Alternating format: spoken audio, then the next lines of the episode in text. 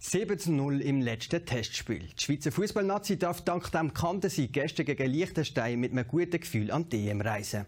Die vielen Goals sollen noch mehr Selbstvertrauen geben, sowie die ganze Vorbereitung. Nach 10 Tagen und zwei Testspielen endet für die Nazi heute der erste Teil der EM-Vorbereitung. Der Wladimir Petkovic ist zufrieden. Ich bin sehr zufrieden und sehr stolz auf auf das, was Mannschaft zeigt und was Mannschaft leistet. Und äh, ist eine Regel auch von Stärke, von unserer Stärke, dass auch in, Moment, in diesen Momenten, wenn wir haben einen negativen Trend, Schwierigkeiten, da wir kommen raus, auch vielleicht noch stärker oder finden wir immer wieder auch unseren Spielstil, finden wir unsere Spielweise.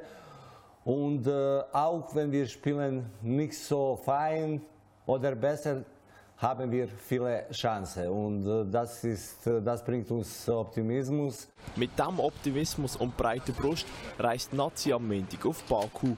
In Aserbaidschan angekommen haben die Schweizer dann noch Zeit für einen letzten Schliff, bevor die EM für sie am 12. Juni mit dem Spiel gegen Wales losgeht.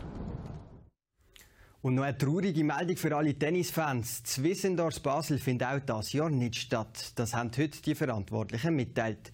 Zum zweiten Mal in Folge wird das internationale Tennisturnier in der St. Jakobshalle wegen der Corona-Krise abgesagt. Es gäbe noch zu viele offene Fragen.